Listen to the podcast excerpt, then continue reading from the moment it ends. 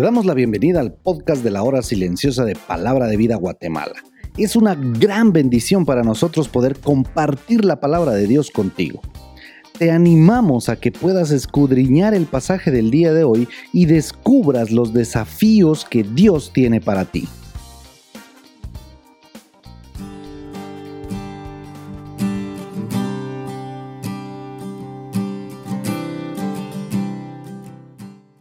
Muy buenos días, qué privilegio nuevamente encontrarme con ustedes y estudiar juntos la palabra de Dios. Nuestro pasaje para la hora silenciosa es Romanos 14 del 1 al 12.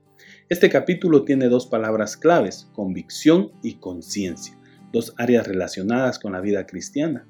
Pablo muestra normas de conducta del creyente en asuntos dudosos, estableciendo tres principios que son muy importantes, convicción, conciencia y consideración. El creyente en su conducta debe tener convicción firme en todo lo que hace. El segundo factor que lo debe guiar es su conciencia. Cuando hace algo, mira hacia atrás preguntando si, si debería haberlo hecho o no. Y la tercera es la consideración por los demás. Un creyente tiene que tener consideración por las otras personas. Estas tres normas nos presentan principios de conducta para nuestra vida cristiana. Existen dos puntos de vista en la conducta cristiana sobre asuntos dudosos. Una posición extrema no incluye ninguna separación del mundo y se comportan igual al sistema del mundo y no de Cristo. Hay creyentes que no participan de las opciones que el mundo ofrece, dan la impresión de abstenerse de muchas cosas que consideran pecado. Filipenses 4:8 nos dice, por lo demás, hermanos, todo lo que es verdadero, todo lo honesto, todo lo justo, todo lo puro, todo lo amable, todo lo que es de buen nombre, si hay virtud alguna, si algo digno de alabanza, en esto pensad. Las cosas que piensas tienen una influencia decisiva que afectará tu conducta. El segundo grupo tiene una posición extrema, reduciendo la vida cristiana a una serie de proposiciones negativas, no toques, no comas. Estas personas se alegran de su salvación por gracia, pero establecen normas de conducta, mandamientos humanos. Pablo los llama débiles en la fe. Esta actitud produce una vida cristiana raquítica sin alegría. El cristiano debe adoptar una posición firme, evitando los dos extremos mencionados para darle lugar a la fortaleza que el Espíritu Santo produce en la vida de los creyentes. Débiles en la fe. No se refiere al sentido de dudar de las grandes verdades del Evangelio o de los hechos trascendentales de la fe. Se trata de alguien que duda en conducta, no sabe qué hacer o cómo actuar en ciertas situaciones.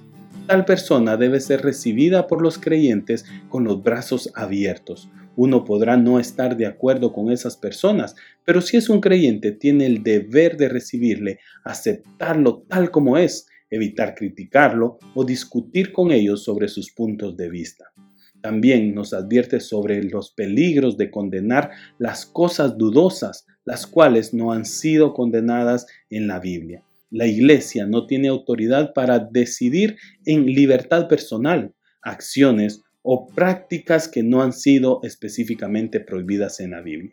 Si usted cree que no debe comer carne, y Pablo usa la carne como un ejemplo, pero esto puede aplicarse a cualquier otra cosa no prohibida en la Biblia, entonces no la coma.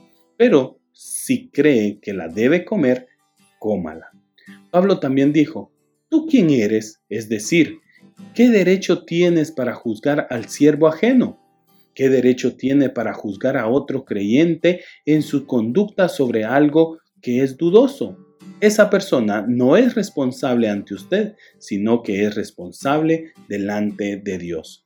El versículo 5 habla de convicción. No es el día el que tiene que ser diferente, es el creyente que tiene que ser diferente. Lo importante no es el día. Colosenses 2.16 dice, por tanto, nadie os critique en asuntos de comida o de bebida o en cuanto a días de fiesta, luna nueva o días de reposo. Un creyente no tiene que responder ante usted, tiene que responder ante Dios.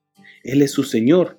El Señor dice que no debemos hacer nada para Él a no ser que estemos realmente convencidos a no ser de que verdaderamente creamos en ello y lo queramos hacer. Por eso, vívelo. Al aceptar a Jesús, recibimos el Espíritu Santo que comienza una obra de transformación.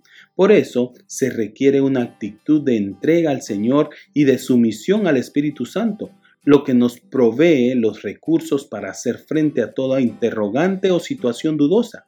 Solo de esa manera podemos sentir esa convicción y así disfrutar paz y libertad para cumplir el propósito de Dios para sus vidas.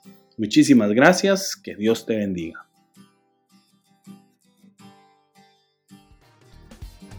Queremos animarte a que puedas compartir este podcast con tus amigos y así poder crecer juntos en el conocimiento de la palabra de Dios.